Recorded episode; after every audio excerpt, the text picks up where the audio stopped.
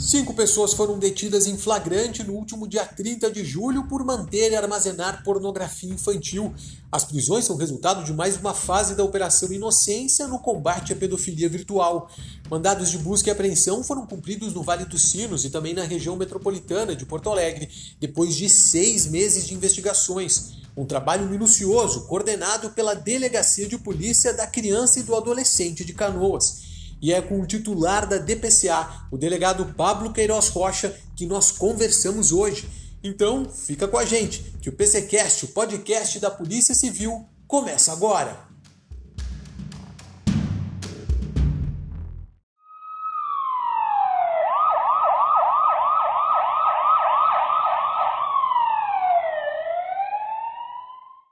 Delegado Pablo, muito obrigado pela participação e parabéns pelo trabalho, porque agora, com mais essas cinco prisões, já são 31 detidos desde o ano passado, quando iniciou a operação. No geral, quais elementos vocês buscam estabelecer nesse tipo de investigação? Bem, foram seis meses de investigação. Uh, esse tempo é necessário desde a coleta e eleição do alvo, que a gente fica permanentemente uh, procurando uh, na web, na Deep Web, em grupos de WhatsApp, eh, em grupos eh, também outros da internet. Né? A gente elege um alvo, a gente faz o refino, quer dizer, vê se aquele alvo.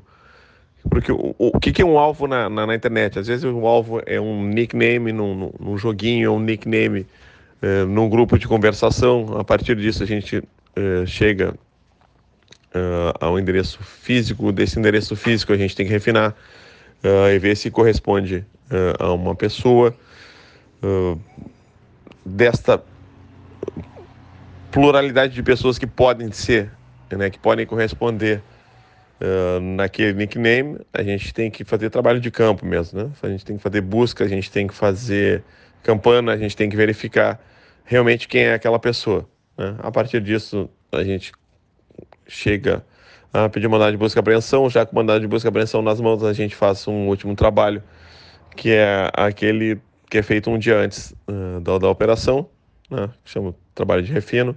No dia da operação, a gente vai, busca e sabe já quem está buscando uh, claramente. Claro que é evidente que no último momento podem surgir surpresas, até agora não surgiram. Uh, até agora, todos aqueles que a gente esperava aprender foram os que efetivamente logramos prender. Não tivemos surpresa de alvo até agora. Bom, o trabalho da Polícia Judiciária foi o que fundamentou a representação para os mandados judiciais que levaram às prisões do dia 30. Agora, no local, no momento da busca e da apreensão, a participação de peritos do IGP é fundamental. Como se dá essa parceria entre Polícia Civil e Instituto Geral de Perícias? Muito oportuno, muito oportuna, não é? A tua pergunta sobre os trabalhos do, dos peritos do IGP com a gente é fundamental a participação do trabalho do, do perito do GP no momento da realização do mandado de busca e apreensão. É, e eu te explico por quê.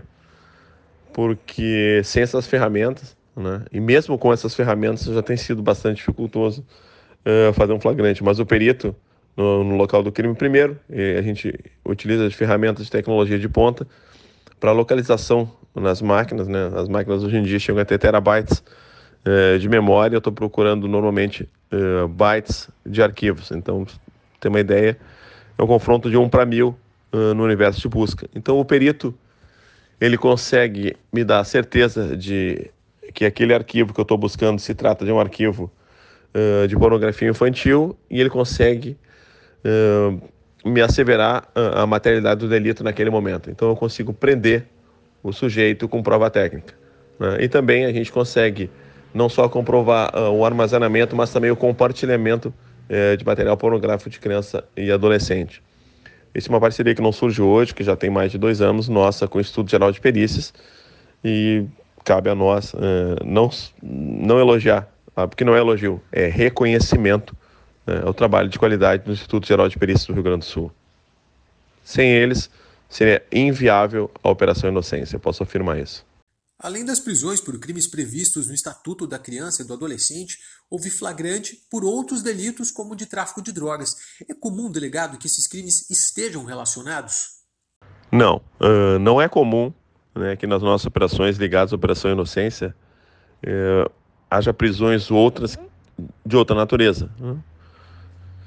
Porém, é, dessa feita a gente logrou prender é, por crime de tráfico, né? mas eu, sinceramente eu não posso te dizer que é, é, algo dissonante. Por quê? Porque uma pessoa que já escolhe é, caminhar do lado de lá da lei, quer dizer, que já escolhe é, abusar de crianças e adolescentes, não me surpreende que essa pessoa opte pelo tráfico ou qualquer outro ilícito. Né? Quem escolhe o caminho ilícito é, se move com naturalidade no, no, no, ambiente fora da lei e realmente o que, que se pode dizer de, sinceramente não, me surpreende que alguém que abusa de criança é alguém que trafique drogas ou que venda anabolizantes não me surpreende Especificamente, essas cinco prisões aconteceram pelo crime de manter e armazenar pornografia infantil. Esses indivíduos, embora não tenham praticado a violência sexual em si, podem ser considerados predadores em potencial? É, eu vejo com muita cautela isso de classificar como predadores sexuais. Mas eu posso te falar, por exemplo, do alvo aqui de Canoas, né, que a população saiu às ruas para nos aplaudir e pessoas foram gritar pedófilo, pedófilo, que bom que prenderam o pedófilo. Vejo com simpatia né, é, esse apoio popular, mas vejo também com preocupação, porque se as pessoas sabem que é um pedófilo e vêm nos aplaudir, por que não denunciaram? Então, nesse momento, eu já peço né, que as pessoas procurem o WhatsApp da polícia é, na internet, as pessoas procurem 197, as pessoas procurem 181, as pessoas procurem a DPCA aqui em Canoas.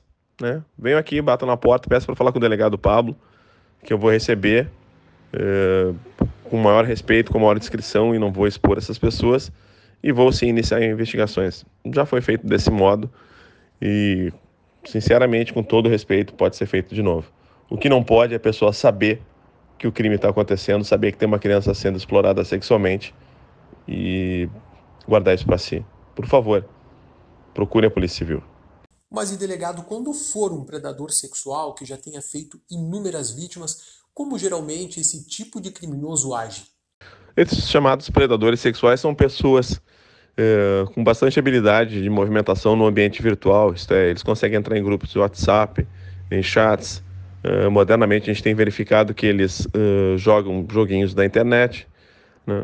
Nesses ambientes eles conseguem estabelecer relações de confiança com crianças e adolescentes e a partir dessas relações de confiança, de amizade, eles vão gradualmente sexualizando o conteúdo da conversa, uh, chegando a intercambiar material pornográfico e também chegando, conforme já verificamos em investigações anteriores, a estabelecer contatos pessoais e nesses contatos eles realizam é, crimes é, de estupro de vulnerável e outros crimes é, de natureza sexual.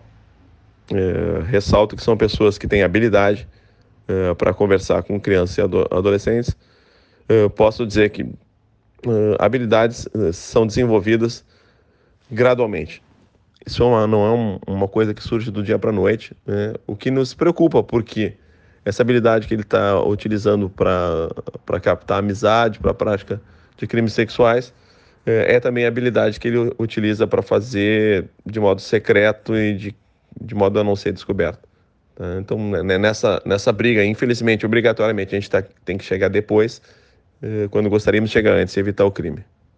E, delegado, do crime de armazenar pornografia infantil para de fato violentar uma criança, essa evolução é, é, algo demorado? Quer dizer, quando a gente escuta falar de assassinos seriais, por exemplo, os especialistas geralmente dizem que o comportamento predatório evoluiu com o tempo e muito também pela tentativa e erro. É semelhante com os abusadores sexuais? Olha, não vou classificar a tua pergunta como excelente pergunta, vou classificar como uma pergunta de ouro. Quanto ao tempo de evolução de um predador sexual, tá? Eu posso falar uh, que isso pode ser algo como um frêmito, algo vertiginoso, tá? isto é, é, exceção, e eu posso te falar que isso pode evoluir gradualmente, sabe? ao longo dos anos, eu posso te falar que temos um caso uh, de um sujeito preso ali em Porto Alegre que nos revelou que já há 20 anos ele é consumidor de pornografia infantil e verificamos que ele demorou muito tempo uh, para chegar a prática uh, de atos de cunho sexual, uh, pelo menos com adolescentes. Né? Estamos investigando. Por que, que a DPCA reprime de modo eficaz e reprime de modo primordial a crimes de natureza sexual ligados à internet? Porque tudo aquilo que lhe é pensado, que ele é objeto da mente humana, ele acaba sendo objeto das ações humanas. Exemplificando, uh, tudo aquilo que é visto como fantasia, como, como forma de erotização na internet, ele acaba mais cedo ou mais tarde sendo objeto de realização humana no campo concreto. A fantasia com criança e adolescente na internet acaba sendo transposta para o mundo real. Então a gente procura uh, que isso não aconteça, a gente procura impedir a prática de crimes contra criança e adolescente no mundo real. Nem sempre a gente consegue, muitas vezes a gente chega depois. É, como eu já falei, é uma briga de gato e rato. Nem sempre a gente consegue chegar antes. A gente tem buscado chegar antes e tem conseguido. Mas também, em muitas vezes, a gente chega depois e acaba aprendendo também por estupro de vulnerável. O que é lamentável, mas as ferramentas elas existem, a gente tem utilizado. Nem sempre a gente consegue chegar antes da consumação de um, ato contra a criança ou adolescente. Ok, delegado, muito obrigado pelo seu tempo e pela sua participação aqui no nosso podcast.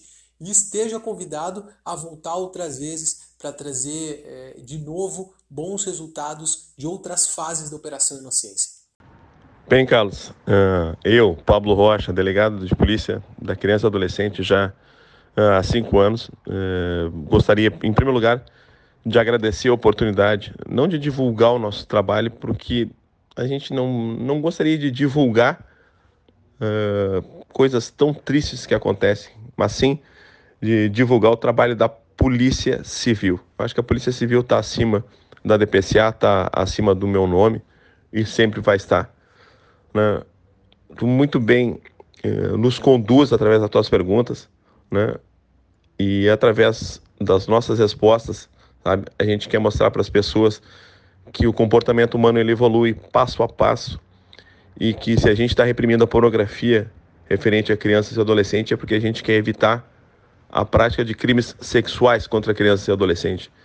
Nem sempre a gente consegue evitar, a gente muitas vezes a gente chega e já foi praticado uh, esse crime que é bárbaro, que realmente corrompe não só a sexualidade, mas a mente uh, de uma criança e de um adolescente. É, a gente tem verificado práticas abomináveis é, contra meninos e meninas e a gente cada vez mais vai investir na repressão desses crimes porque a gente pensa que vale muito preservar crianças e adolescentes, deixar que, com que eles desenvolvam a sua sexualidade de uma maneira saudável e de uma maneira a não ser simplesmente objeto de taras específicas de adultos. Uh, cada vez mais eu acredito em crianças, cada vez mais eu creio em adolescentes. Uh, acredito muito no relato das pessoas. Por isso que eu gostaria de deixar uh, a DPCA Canoas e a Polícia Civil como um todo à disposição da população. Pedir que denunciem através do 197, do 181 e dos WhatsApp específicos de cada região que podem ser buscados na internet, né, para que a gente consiga proteger as nossas crianças, os nossos adolescentes podem acreditar na Polícia Civil, podem acreditar na Operação Inocência e em outras operações que são desenvolvidas por delegacias especializadas de cada região aqui do nosso Rio Grande do Sul. A gente trabalha muito, a gente trabalha de modo sério e a gente trabalha para proteger. O lema da Polícia eh, Civil é servir e proteger. É o que a gente tem buscado fazer. Tá bom? Te agradecer muito a oportunidade eh, de coração. A gente trabalha porque a gente realmente acredita que pode é, reprimir de modo eficaz e se a gente consegue proteger uh, a criança e adolescente é porque a gente conta com o Poder Judiciário, porque a gente conta com o Ministério Público, a gente conta com o trabalho valoroso uh, do IGP uh, quando do desfecho das nossas operações. A gente acredita no trabalho em equipe e eu acho que temos, temos, temos realmente chegado a bom resultado. Tá bom? Agradeço muito. E esse foi o PCcast de hoje, o podcast da Polícia Civil. Se você gostou desse episódio, não deixe de conferir aqueles que já foram ao ar e também nos sigam em nossas redes sociais, no Twitter, arroba Polícia Civil RS e no Instagram, arroba Polícia Civil RS Oficial. Até mais!